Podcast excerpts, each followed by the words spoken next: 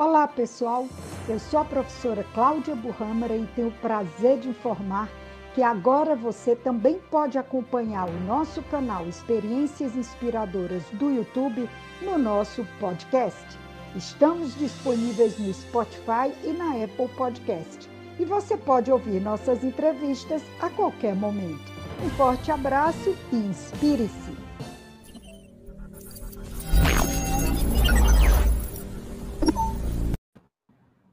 Olá, bem-vinda ao nosso canal Experiências Inspiradoras. Eu sou a professora Cláudia Burrâmara e esse é um projeto de extensão da Universidade Federal do Ceará. O nosso objetivo é inspirar vocês a partir das experiências dos nossos ex-alunos. E hoje eu estou aqui com uma presença muito encantadora, o Jadeilson Feitosa. Eu tenho muita honra muita alegria de ter o Jadeilson aqui, porque o Jadeilson foi, acho que o segundo ou terceiro a ser entrevistado quando o nosso projeto começou em 2017, né, Jadeilson? Isso.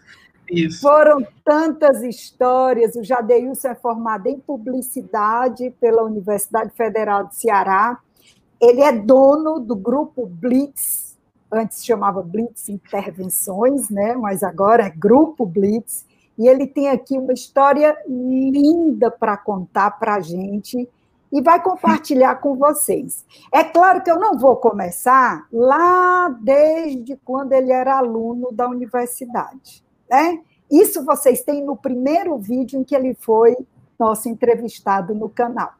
Ele agora vai falar um pouco da trajetória profissional dele desde essa primeira entrevista até aqui e compartilhar os desafios e a superação desses desafios ao longo desse tempo. Jadeilson, querido, muito obrigada pela presença, uma honra muito grande ter você aqui. Eu que agradeço, professora. É, eu me sinto muito envaidecido de estar aqui novamente. E aí, quando a senhora me fez o convite, eu falei, de novo? Eu, de novo, aí eu me senti esse convidado do Jô Soares, que o povo gosta e volta. Eu fiquei me achando, me senti esse ovo de novo. Então, eu tenho outras coisas para contar, né? Então, me senti muito envaidecido com o convite. Eu queria cumprimentar a senhora, os outros professores, demais professores da UFC, os vários amigos que estão acompanhando aqui pelo YouTube. É um prazer. Eu sou todo seu. Ai, que lindo! E olha que você é o primeiro que repete, hein? Você oh, tem uma... na história do Experiências Inspiradoras. E a primeira live diretamente no canal Experiências Inspiradoras. Nós estamos inaugurando, nós fizemos uma live semana passada, mas foi no canal dos encontros universitários com Ramon Campos. E aí resolvemos fazer aqui no nosso canal Experiências Inspiradoras. E eu tenho que agradecer a Ana Cristina, querida Ana Cristina da Projeto, que sem ela isso não estaria acontecendo. Ela está lá nos bastidores com o professor Hugo e com o Gabriel, que é bolsista do nosso projeto. O professor Hugo também preferiu ficar nos bastidores hoje, embora eu tenha convidado para ele estar aqui no palco, mas eu quero agradecer essa equipe maravilhosa que está aí na administração do StreamYard para permitir esse momento aqui no YouTube com vocês. Bom, então eu vou passar a palavra, Jadeilson, para você, para você contar um pouco dessa trajetória, e aí depois a gente vai ouvir um pouco das perguntas do nosso público para a gente responder. Eu posso fazer a apresentação que eu trouxe aqui? Por favor, já, então? fique à vontade. Então, vamos lá. Acho que eu estou tentando compartilhar aqui a tela. A Pronto, Cris vai tá mostrar para vocês. Vocês já estão vendo? Estamos sim. Já. Sim. Então, é, a gente teve junto em 2017 para falar sobre a Blitz. E aí, para quem não conhece, né, é, a Blitz é um, um grupo que tem como propósito gerar trabalho para artistas através de experiências encantadoras. Então, a gente trabalha para o meio corporativo, a gente desenvolve ações em eventos sociais, festas infantis, espetáculos temáticos, festas temáticas, Natal. é interessante que Natal é um ocupa um nosso tempo de trabalho de uma forma impressionante. A gente começa a trabalhar no Natal no mês de março. A gente tem a banda infantil BBK que tem aí, né, que a gente tinha acabado de lançar no nosso primeiro papo, Experiências Inspiradoras, e a gente vai conversar o que, que aconteceu de lá para cá, de 2017 para cá, com foco nos tac-tacs, porque foi na época em que a gente lançou essa turminha autoral nossa. E aí é importante eu ressaltar que não é uma criação minha, diferente da Maurício de Souza, que tem ele como grande gênio. Aqui a gente tem várias mãos, várias cabeças pensantes, e eu tenho a missão dada por Deus de, de ser uma espécie de regente disso. Mas tem o meu irmão, Jaderson, Yuri Amamoto, Felipe Revoelta, que são pessoas envolvidas nesse processo de criação dos tac-tacs. E os tac-tacs, eles surgiram com um, um sonho nosso de ter liberdade para criar. De fazer com que essa turminha fosse conhecida no YouTube e que depois a gente pudesse, como nosso grande propósito é gerar trabalho para os artistas, para o roteirista, para o figurinista, para quem faz a voz original, uh, ah, para quem cria as músicas, para quem toca as músicas, para quem canta, para quem monta figurino, cenário. Então, nosso grande sonho era fazer eventos presenciais para que esses artistas pudessem uh, desbravar as barreiras do Ceará, chegando a outros estados com os tac-tacs. Então, a gente tem parceiros que, de alguma forma, contribuem imensamente nesse trabalho. Os shoppings do grupo JCPM, como todo, abraçaram os tac-tacs. E lá tem é, elevador temático dos tac-tacs, espetáculos dos tac-tacs. Uh, nossos parques são estreados primeiramente lá, então os tac-tacs têm parques temáticos já, shows, uma série de opções.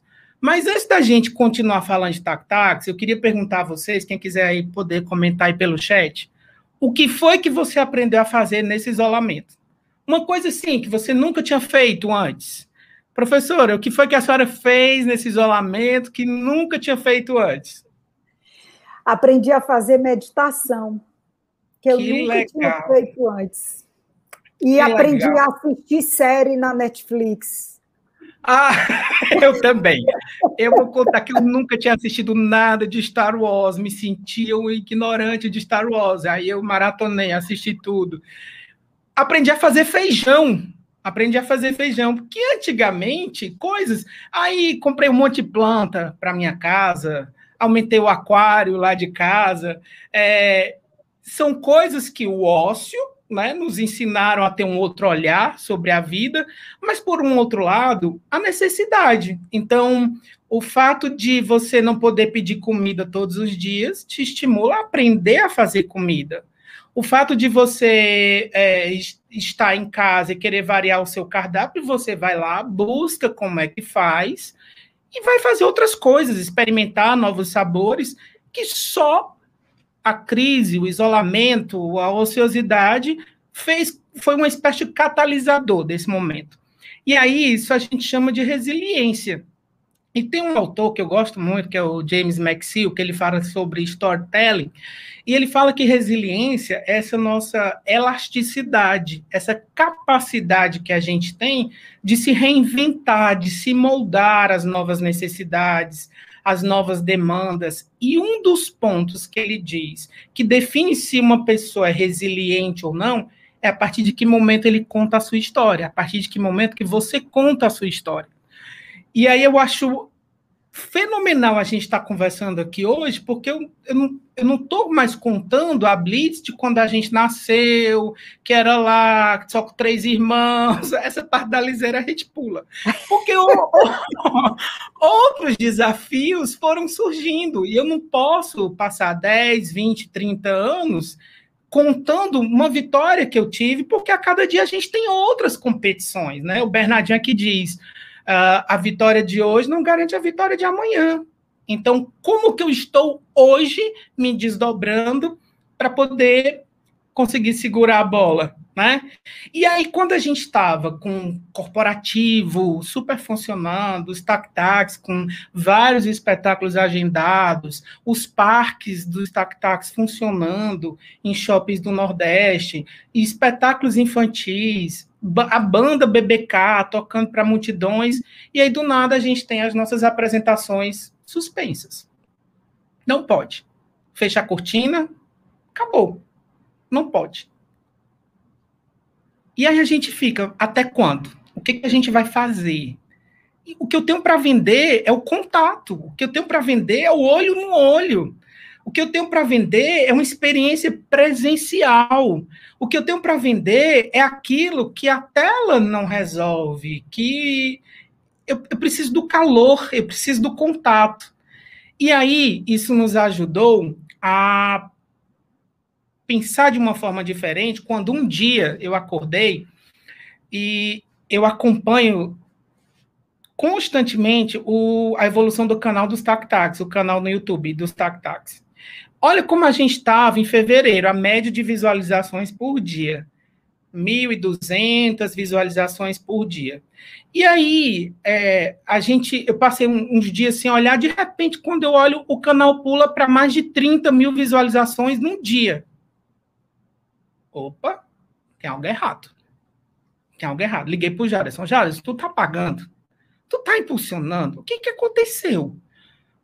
A gente produz, é, é, é super difícil conseguir com que as pessoas que cheguem até as pessoas, a gente sai mandando no WhatsApp para todo mundo, gente, por favor, manda no grupo de amigos, porque a gente passa tanto tempo para produzir um vídeo, e às vezes tem tanta bobagem na internet que viraliza assim, e a gente ficava naquele sonho que um dia ia acordar e a coisa ia estar tá acontecendo. E aí, nesse dia, a gente viveu um sonho por um período, porque do nada o canal passou a ter 30 mil, 30 mil visualizações por dia. Mais 30 mais 30. Chegou ao pico de 40. Eu falei, não pode. Tá errado, gente. Tá errado, tá errado. A pandemia chegou, enlouqueceu o YouTube. Tá tudo errado, não pode. E aí era verdade. A gente estava chegando em outros estados. A gente começou a ver professoras do Rio Grande do Sul usando os nossos clipes em conteúdo de sala de aula. A gente chegou, a professora de São Paulo, a gente chegou a concluir, a gente viu, era real que as nossas músicas tocavam mais em São Paulo do que aqui em Fortaleza. E aí veio uma luz no fim do túnel. Isso acendeu para a gente, a gente que estava com mais de 60 artistas em casa, pessoas sem poder trabalhar, e eu lembro com imensa gratidão nesse período que a senhora e o professor Hugo nos procuraram para dizer assim, a gente quer conversar, quer saber como que vocês estão. E a gente com energia lá embaixo, sem muita esperança. E aí no final a senhora disse: Ah, mas você tá bem. Eu falei: Tô, porque a gente é resiliente. A gente é resiliente. A gente vai conseguir reverter isso. E deu uma energia, professora, que a gente começou a tirar em várias frentes. E aí vem o que a gente mais aprendeu nesse período, que vieram para nós duas verdades. A primeira dela abandonar as certezas. A maior certeza de todas que a gente tinha era que a gente tinha vindo do teatro de experiência em loco. Opa, eu não estava fazendo teatro. Eu não estava fazendo uma experiência presencial em loco, mas eu estava chegando em outros estados. A gente começou a chegar em outros locais. E isso deu na gente, lhe abriu, né? Foi uma disrupção de pensamento na cabeça da gente, que a gente começou a, a entender que tinha que produzir. Então, sem grana, com as pessoas isoladas, a gente criou a versão karaokê das músicas. A gente começou a criar um projeto que foi Histórias para Ouvir.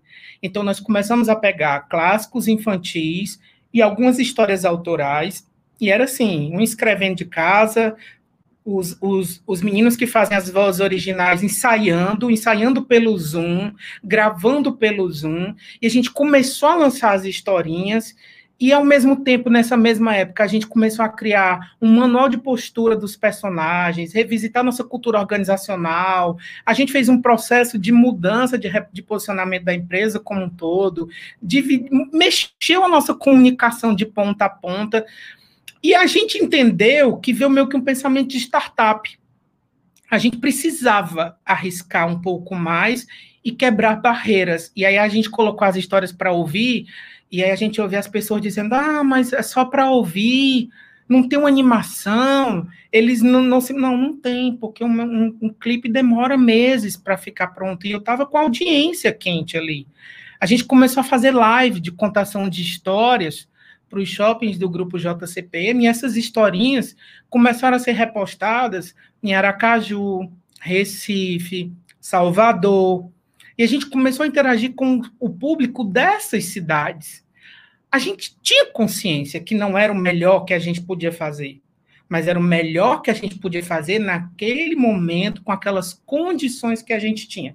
A gente sabia que as historinhas não estavam onde a gente queria, mas eu não podia perder essa oportunidade. E aí veio então a nossa segunda verdade, a segunda coisa que a gente aprendeu nesse isolamento é que a estreia ela pode ser antecipada. Muitas vezes, como eu venho do teatro, né, sou diretor de teatro, a gente se esmiuçava para não errar. Não podia errar. Tinha que entregar aquele produto com o máximo de excelência que a gente podia. E aí eu lembro que no meu desse isolamento eu li um livro para mim que foi transformador, o Mindset da Carol Dweck, é, que fala que a gente pode errar, que a gente deve errar e que a gente e o que importa é como que eu reajo àquele erro. Não errar é um grande problema, né? Não querer errar, não estar aberto para errar. Hum. E aí nós começamos a aprender que não precisava estar com a condição ideal para aquele projeto ser jogado, porque outra pessoa ia ter a ideia ia jogar antes de mim. E o que aconteceu é que a gente viveu períodos bem delicados, a gente teve que fazer cortes aqui na empresa, é, e o nosso escritório, que antes era o local onde trabalhavam seis, seis pessoas, a gente transformou num estúdio para gravar cenas, para fazer cenas. Eu não tinha mais gente trabalhando na minha equipe, eu tinha atores. E aí a gente começou a fazer cenas virtuais transmitidas da sala de produção.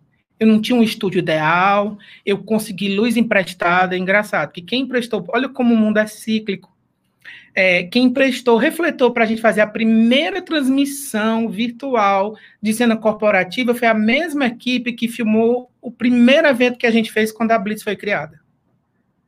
E chegou aqui por um acaso, na verdade que não é um acaso, mas alguém caminhou para que as coisas chegassem.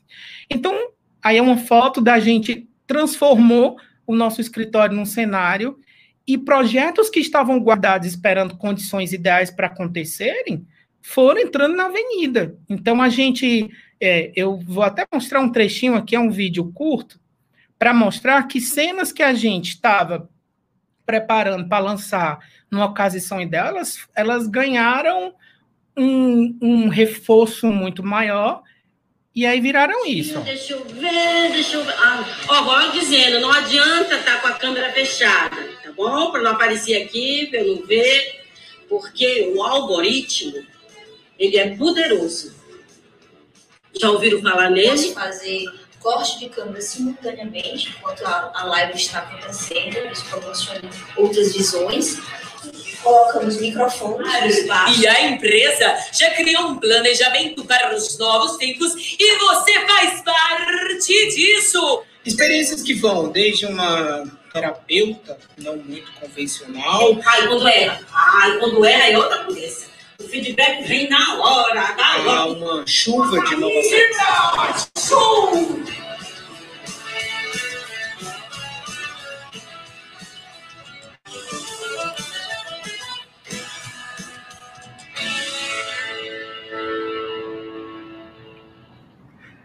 E a gente, então, começou a fazer as cenas daqui, do estúdio da gente, que hoje virou esse espaço.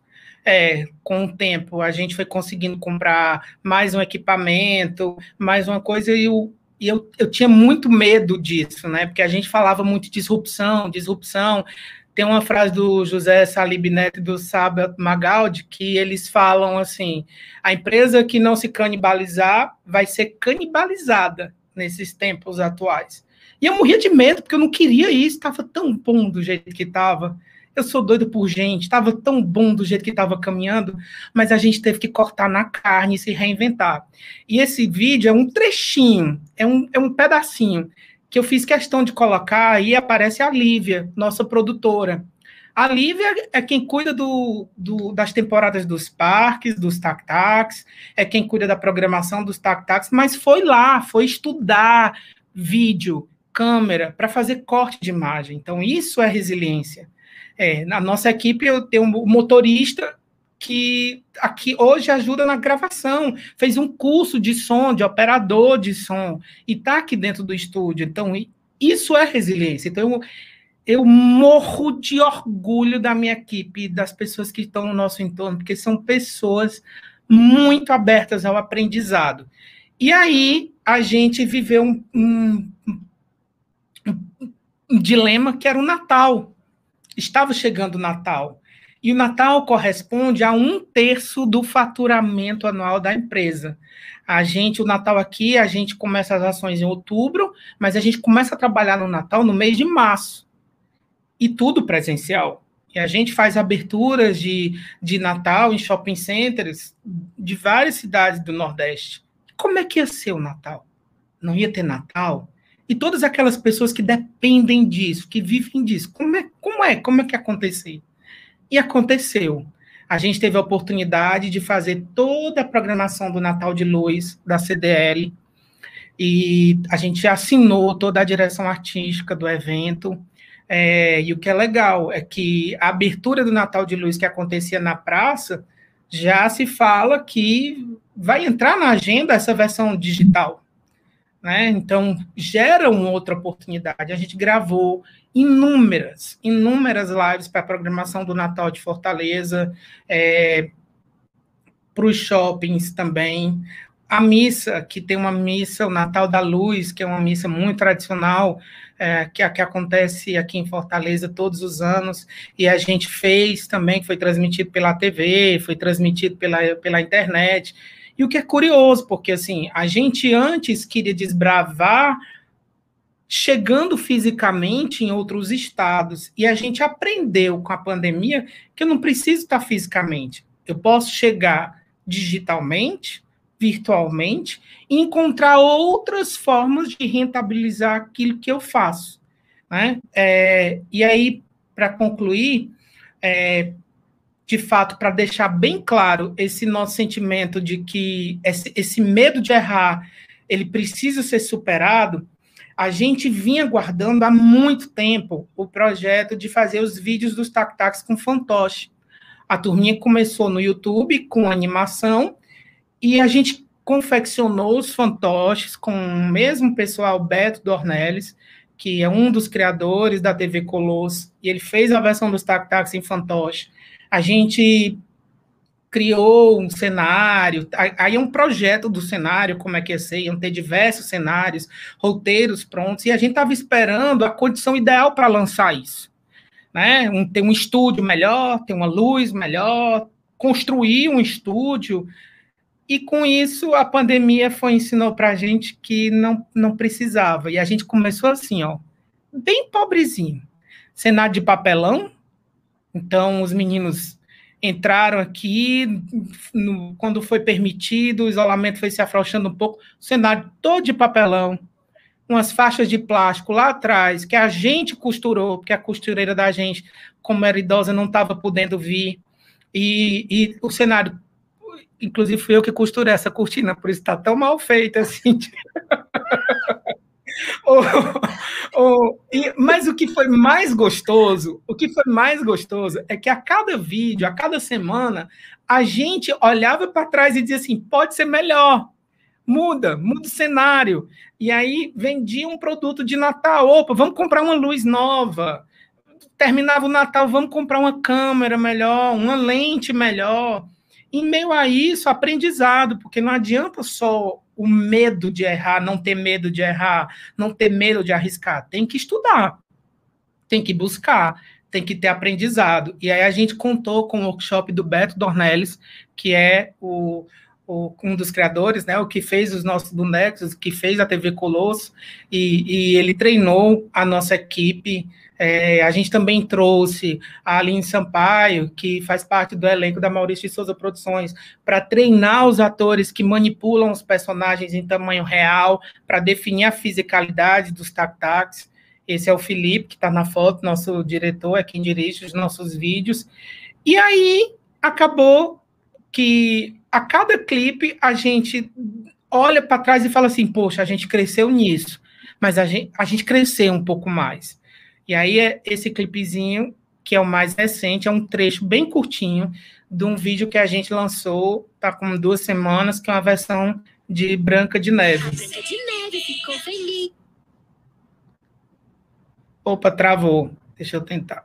A Branca de Neve ficou feliz. O príncipe também. Os anões. é, é, quer dizer, só a bruxa que de inveja e maldade ih, acabou sozinha no castelo. E todos viveram felizes para sempre. Mágica no ar, todas nós somos princesas, com certeza vamos conquistar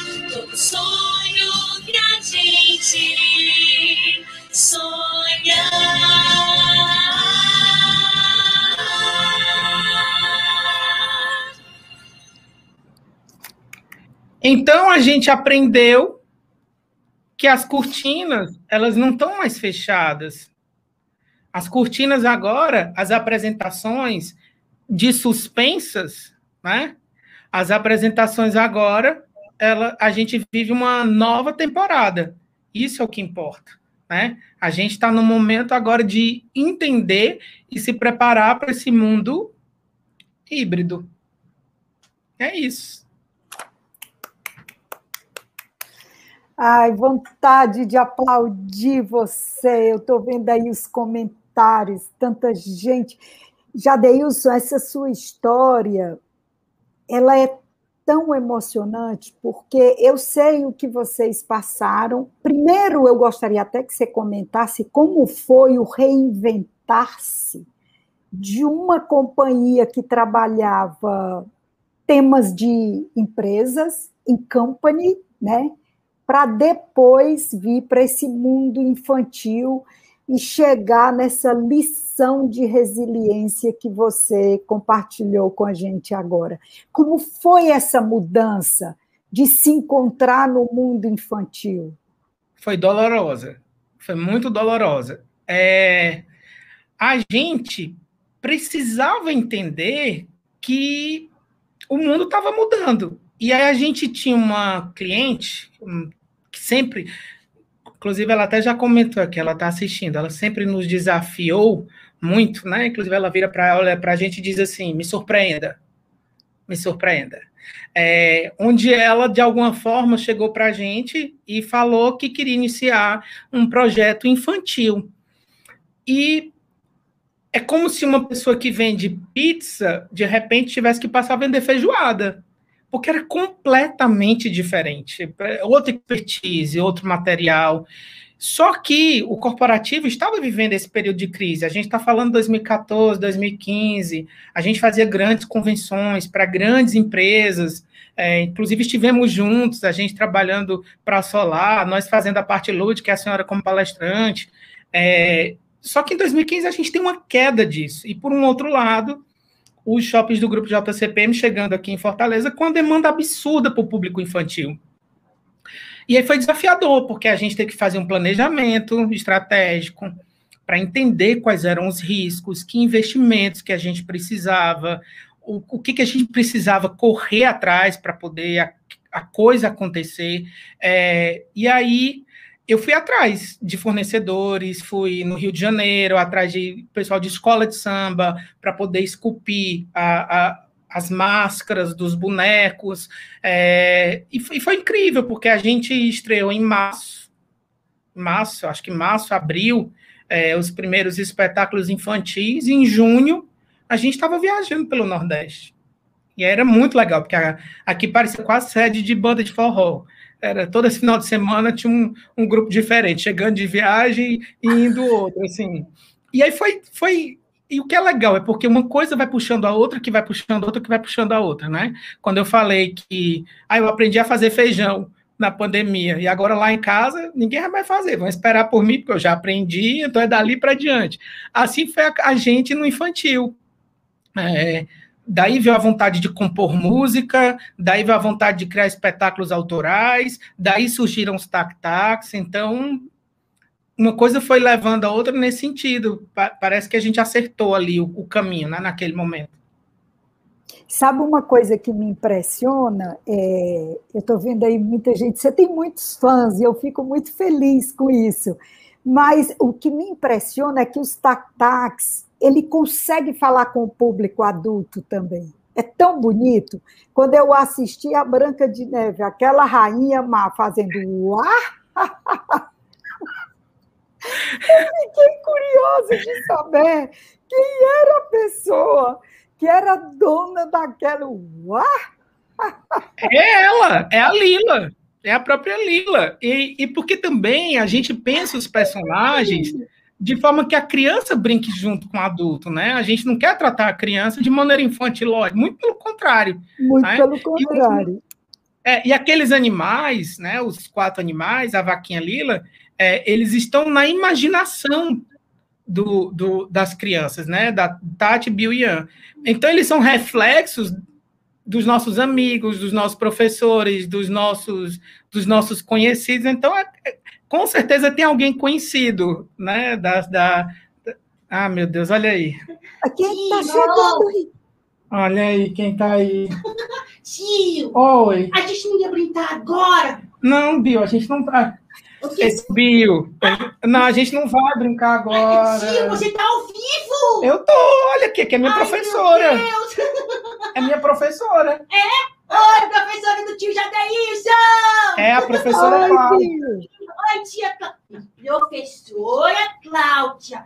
Oi, professora, meu nome é Bio. Prazer ah. em conhecê-la. Ah, sabe por que, que ele está assim? Porque eles estão gravando é, João e Maria, e o Bill vai ser o João, não é, Bill? É, eu sou o João. Você gosta da minha roupa, tia? Já tem isso. Ah, tá muito legal, porque eu, a gente está aqui conversando do cenário deles. É, do, aí eles ficam assim, vai, Bill, ele quer atenção. Vai, Bill, conversa, conversa. Oi, gente?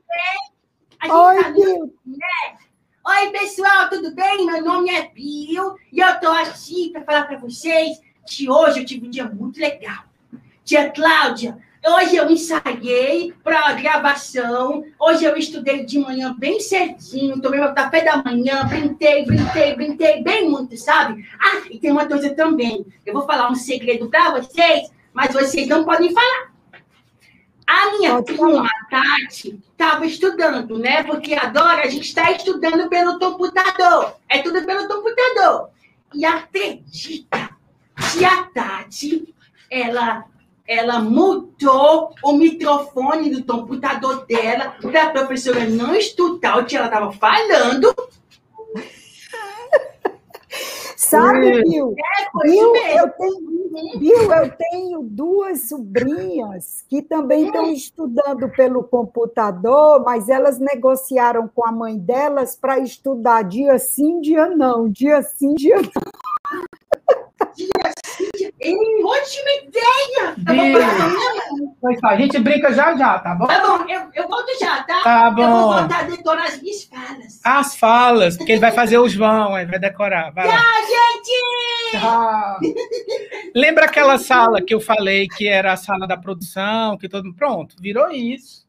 E aí todo mês a gente foi comprando mais um equipamento, o cenário de papelão, olha como tá diferente, né? Tá olha como Tá, aos poucos, aí o Jaderson vai liberando a verba e a gente vai conseguir, Jaderson é meu nome, vai liberando a verba aos pouquinhos, aí a gente vai conseguindo dar uma melhorada. Muito bacana. Jadeilson, é, eu vou já passar, eu quero ver quem está fazendo aí Oh, tchau, Bill! Olha o pessoal já. Tchau, Bill! Sensacional! Ô, oh, saudade! A Raíssa Estera Pravo é, trabalha com você, foi minha aluna na UFC.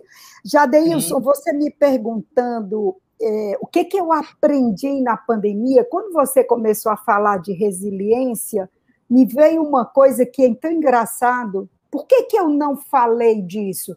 Porque já entrou na minha rotina. Eu aprendi a dar aula online. Isso, para mim, foi tão difícil, porque entrar numa sala de aula sem ter o contato com os meus alunos e mais, dando aula para fotos, porque eles não ligam as câmeras, para mim foi foi uma coisa tão sofrida no início, era uma sensação de estar tá falando só, e eu aprendi que eles podem estar presentes mesmo em silêncio e mesmo com câmeras desligadas, e aí eu pergunto, quem está aí diz, estou aqui. Aí aparece um monte, estou aqui, estou aqui, estou aqui, estou aqui. Eu falei, ufa, que bom, né? Tem gente, Mas aí, né? Tem gente comigo. E foi engraçado que numa das aulas passadas eu estava contando a história que meu marido foi comprar um panetone que era feito na hora, e o panetone era caro, 35 reais por um preço de panetone, mas que valia a pena. E aí um aluno perguntou, professora, quem tá... É, e era gostoso? Aí eu disse, quem? O panetone ou o meu marido? Não, e aí o bom foi que um disse, professora, minha mãe está aqui morrendo de rir. Eu digo, menino, não me diga que eu tenho mãe assistindo minha aula.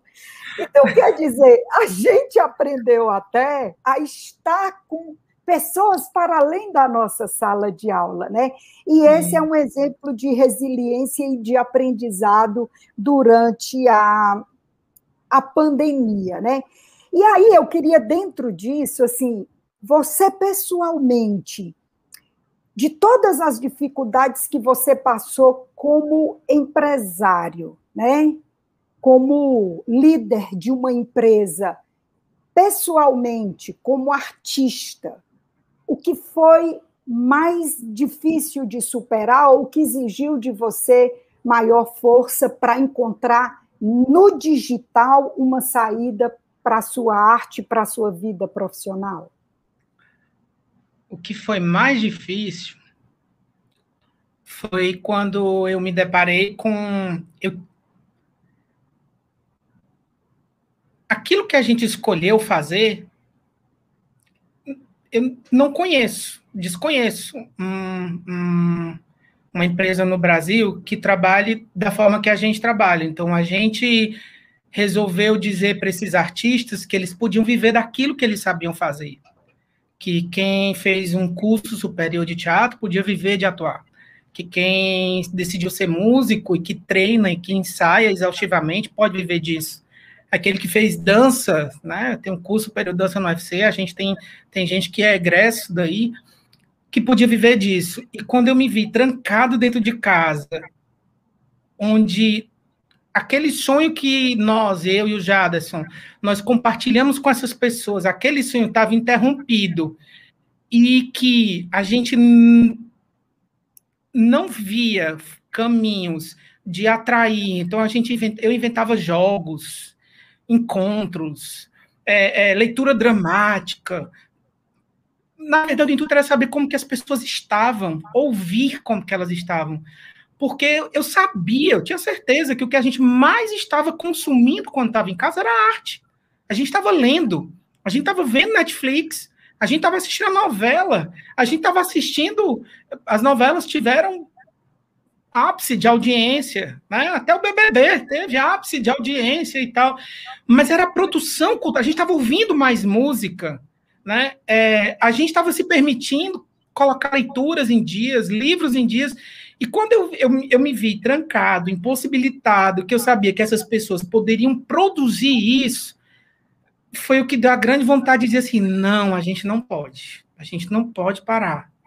Não pode ser assim, tem que encontrar uma forma dentro da limitação. Aí a gente começou a ver pessoas, quando eu vi a televisão fazendo comercial com um artista em casa gravando pelo celular, quando eu vi gente gravando o clipe pelo, próprio celular de casa, então nós pensamos assim, opa, não pode parar de fazer. A gente faz com o que pode. A gente faz com o que tem.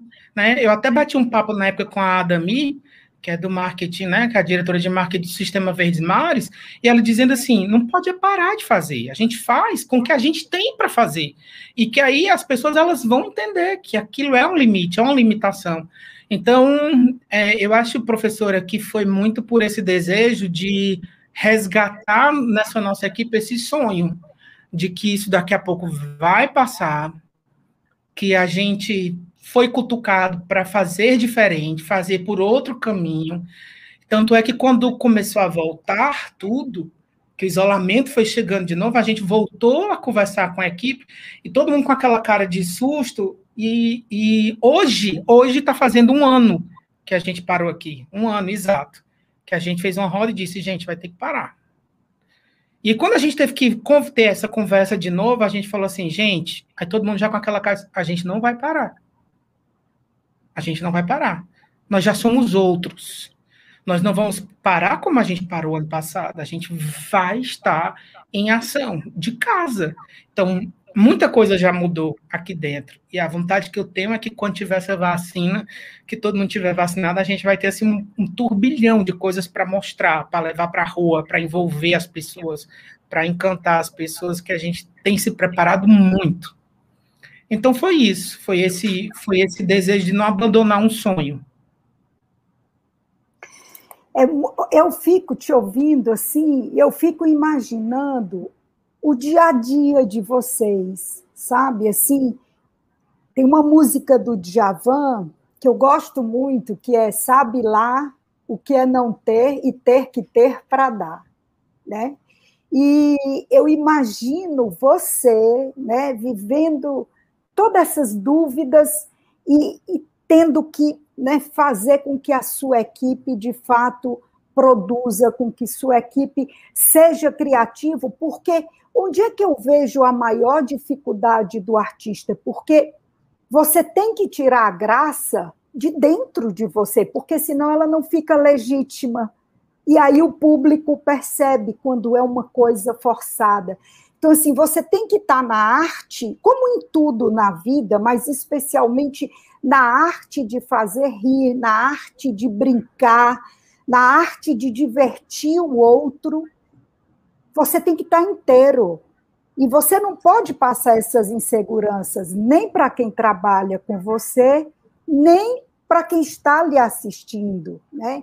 E essa capacidade hoje é muito emblemático, né? Hoje, 18 de fevereiro de março, faz exatamente um ano, véspera do feriado de São José, que parou, né? Que foi o primeiro né, susto com para tudo, primeiro lockdown com a pandemia. E, e hoje, você, em um ano, Jadeilson, eu imagino que vocês devem ter evoluído o que estava previsto para daqui cinco ou seis.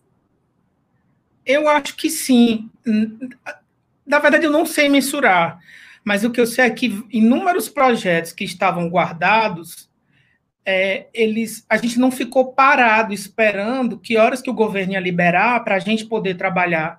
Então, assim, nós tivemos a oportunidade de revisitar nossa cultura organizacional e, e entender que a gente precisava investir mais em aprendizado e resultado, compartilhar com a nossa equipe a saúde da empresa, como que a empresa está, o que, que a gente precisa fazer para poder entender né, o foco do cliente, o que é que esse nosso cliente hoje está procurando, né, e não só aquilo que a gente está fazendo, olhando para o próprio umbigo.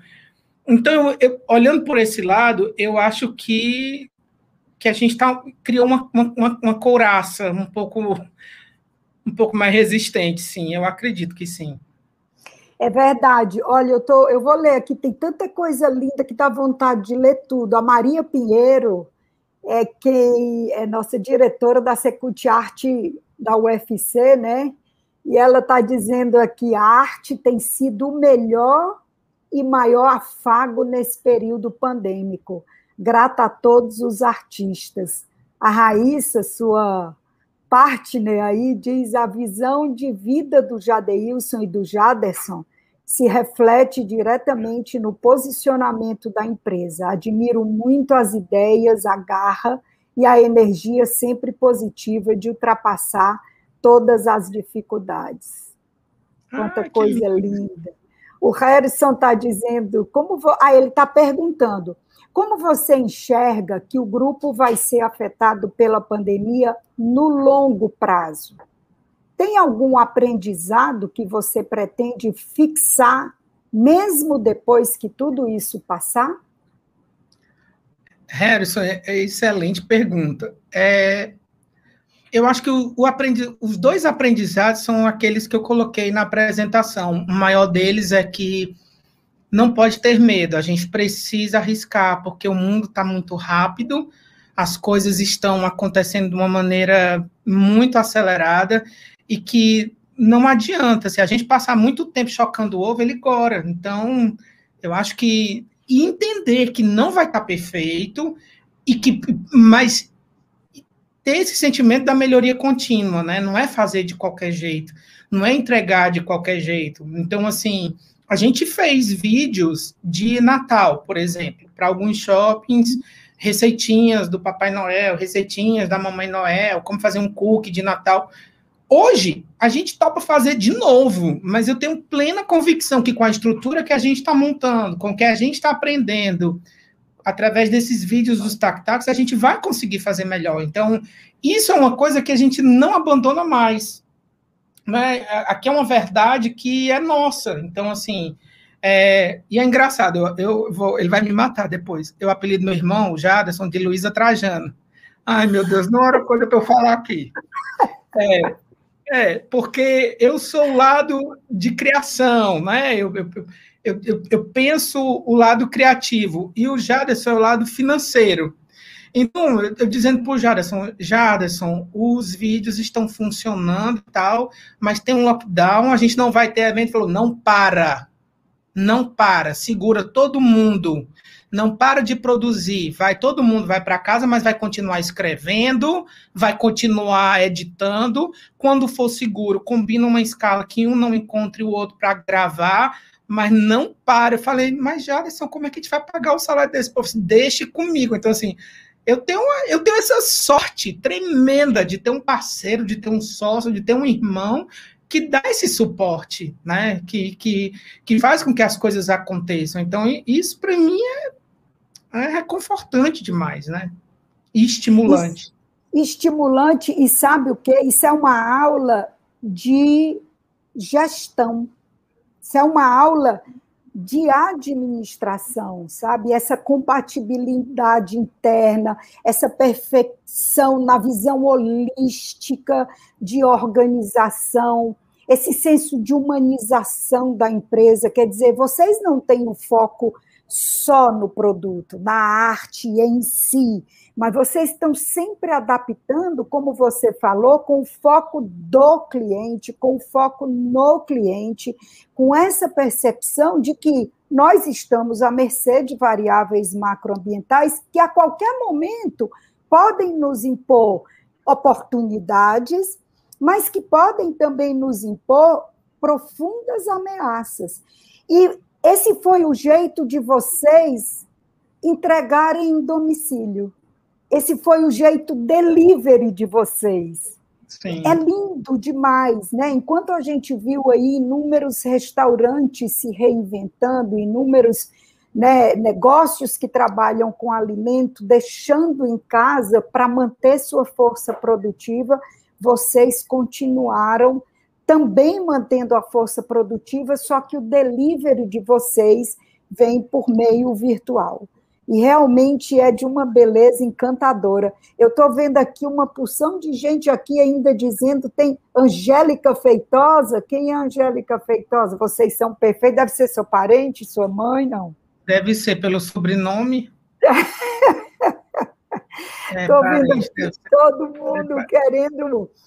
Tereza Lima dizendo como está sendo a construção do material de trabalho de vocês em tempos remotos muito orgulho de você, meu amigo. Essa é uma boa pergunta. Como é que vocês estão trabalhando esse cenário de papelão? Vocês estão inventando e cada um que faz uma coisa? Como é que isso está acontecendo? É, Ana Gélcia é prima. É que eu nem sabia que ela estava sabendo desse papo. É que eu acho que eu tenho uma mãe que ela faz aquele trabalho de network né, para a família toda. A Tereza é uma querida, que há muito tempo eu não tinha notícia. É, como que está o trabalho da gente, né? Como que, que continua acontecendo? É, a gente fez uma programação para não, não parar de produzir. De que forma? As histórias que nós estamos gravando hoje, lembra quando eu falei que a gente estava fazendo as histórias para ouvir e que não estava do jeito que a gente queria, porque o vídeo era só, era só uma imagem parada, com o vídeo não era interessante para a criança? Então a gente está pegando aqueles áudios e transformando em cena. Então eu já tinha os áudios gravados e agora a gente está fazendo uma versão plus daquilo que a gente tinha feito ontem, é como se fosse uma atualização daquilo ali. Então, assim, de alguma forma a gente já tinha os áudios gravados, a gente vai só aprimorando, fazendo alguns ajustes. É, os meninos, eles, a gente, eles inter, intercalam dias de montar cenário para não coincidir com os atores, a gente trabalhando com menos atores manipulando, menos manipuladores para evitar contato, evitar proximidade.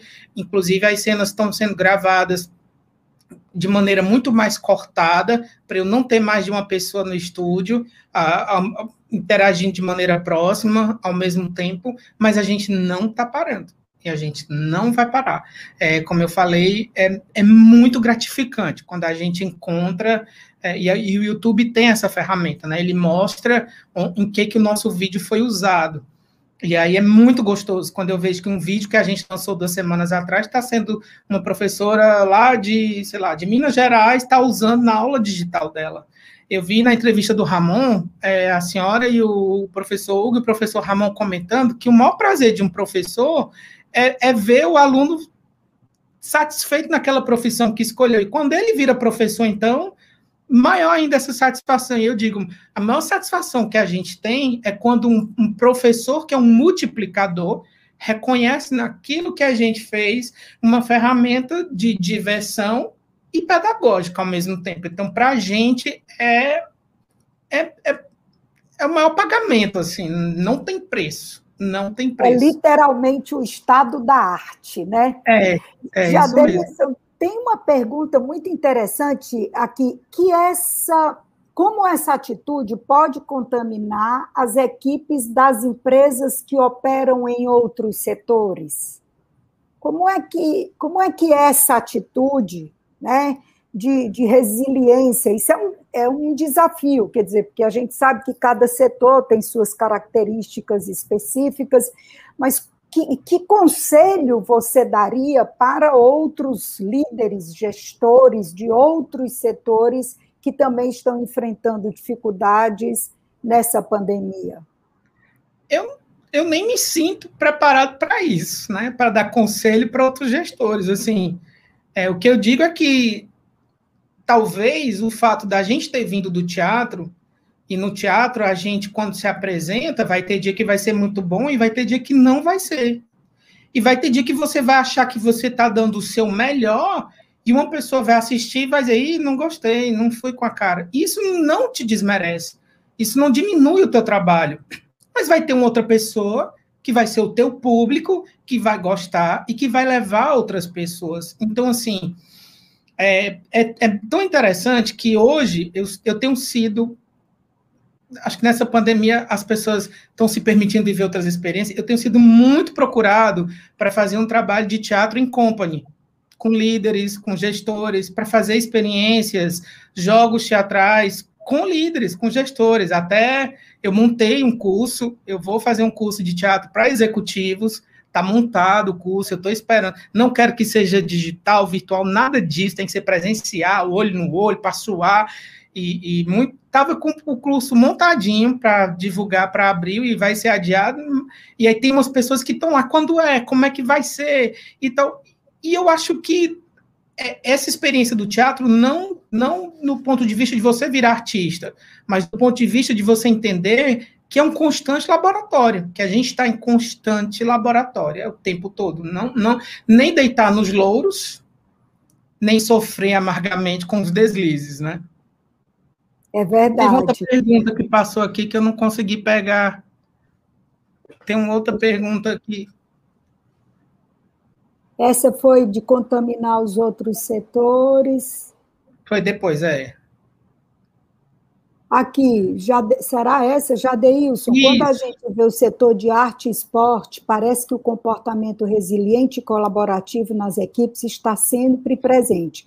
Pelo seu conhecimento. Ah, é porque veio junto. Pelo seu conhecimento do setor corporativo, ah, tá. como você acha que. Ah, aí tá. seguiu aqui, essa atitude pode contaminar. Rapaz, sabe que eu vi que até a minha mãe está aqui, olha. Mamãe olha botou aqui, amo, olha aí, mamãe é tua fã, sabe? Fã, tá aqui, sou Sabe que uma vez eu estava em Salvador, eu estava em Salvador e a gente estava com um parque lá no Salvador Shopping. E aí, uma, uma operadora do parque da nossa equipe, é, eu não estava no parque na hora, chegou e falou assim: é, Jadeil, chegou uma mulher aqui dizendo que mostrou um vídeo teu na aula dela. E eu, é? É, mas tá. Mas é um vídeo com uma professora lá de Fortaleza que tem um nome bem estranho. E, e ela passou o vídeo aqui para os alunos dela. Eu falei, é, ela também tem um nome bem estranho. Eu falei, ah, já entendi. É a Minha família irmã. Buhamara, mulheres do marketing. Ah, aí foi é, incrível.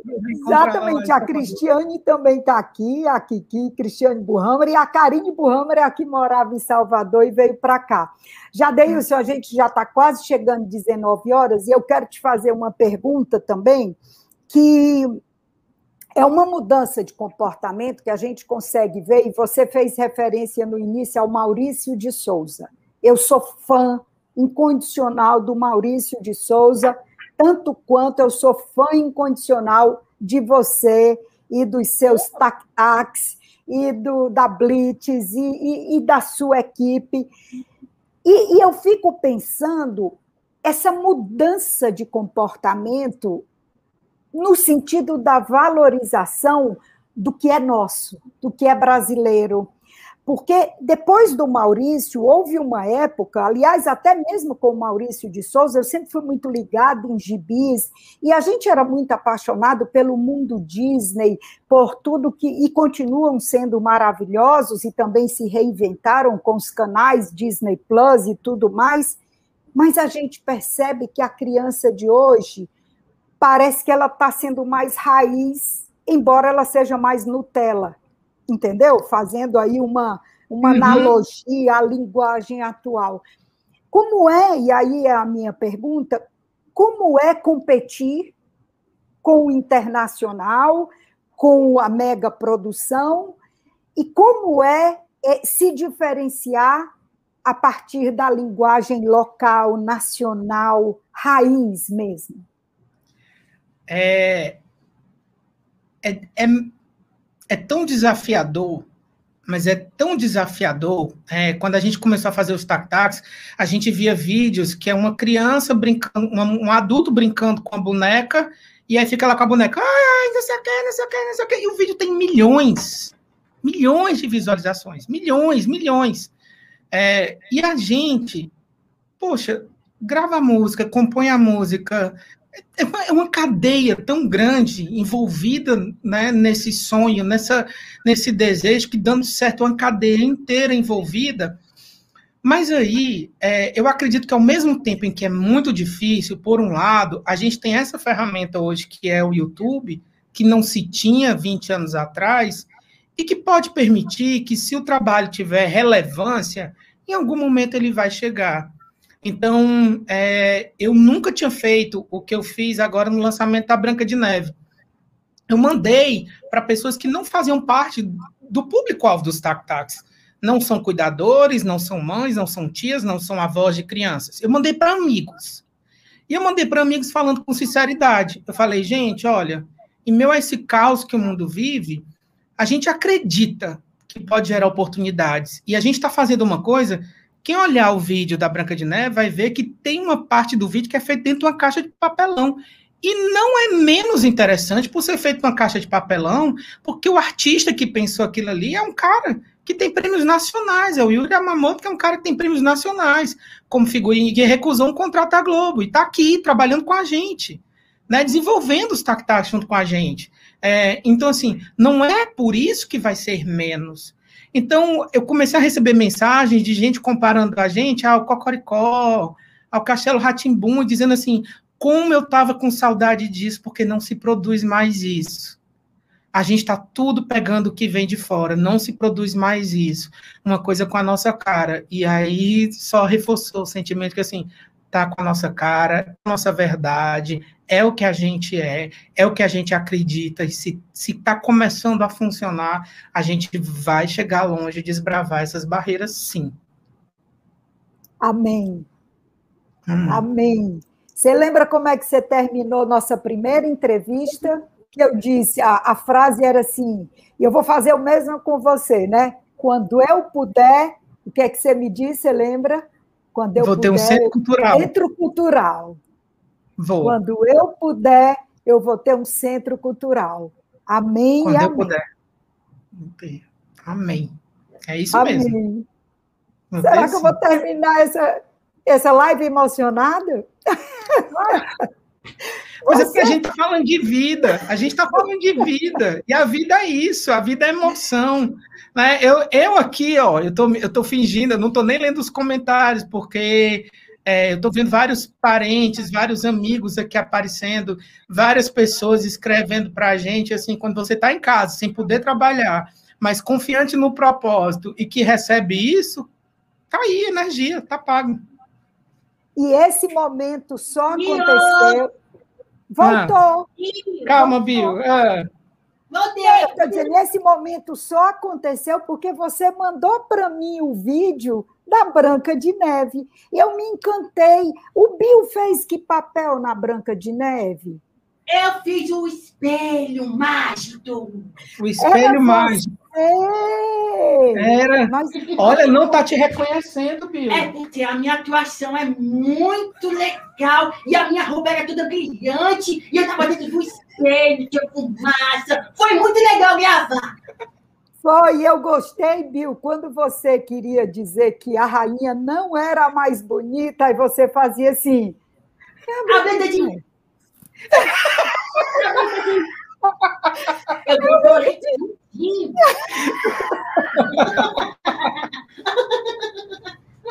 e a rainha lá toda tomada. Quem é a mais bela? Sou eu a mais bela. É a Branca de Neve. Como é, Bia? Faz aí, Bia. É se deixar a Lila falando, ela vai até o fim da noite. Novo, é a Branca de Neve. A Branca de Neve. É a Branca de Neve.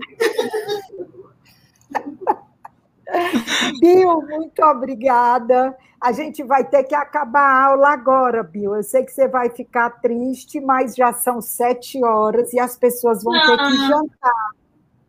É verdade, está na hora de jantar. Eu nem sabia que tinha aula de noite, que eu já dei isso. Ah, eu tenho minha aula à noite. Ah, tá bom. Eu, já posso, eu posso Posso fazer um convite? Faz um convite, Pode. faz.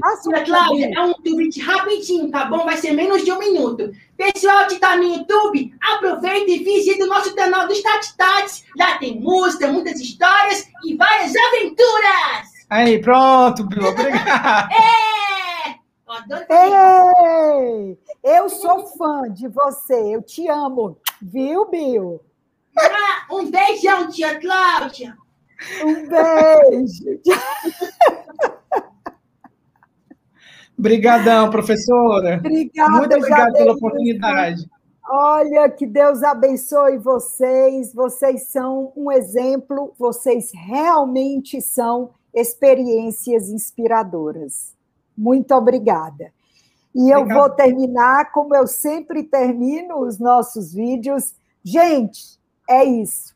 Se vocês gostaram, como eu adorei, curte, compartilha, se inscreve no nosso canal, visita os Tac Tacs, se inscreve no canal dos Tac Tacs e aguarda que vem muita entrevista boa por aí. Obrigada e até a próxima.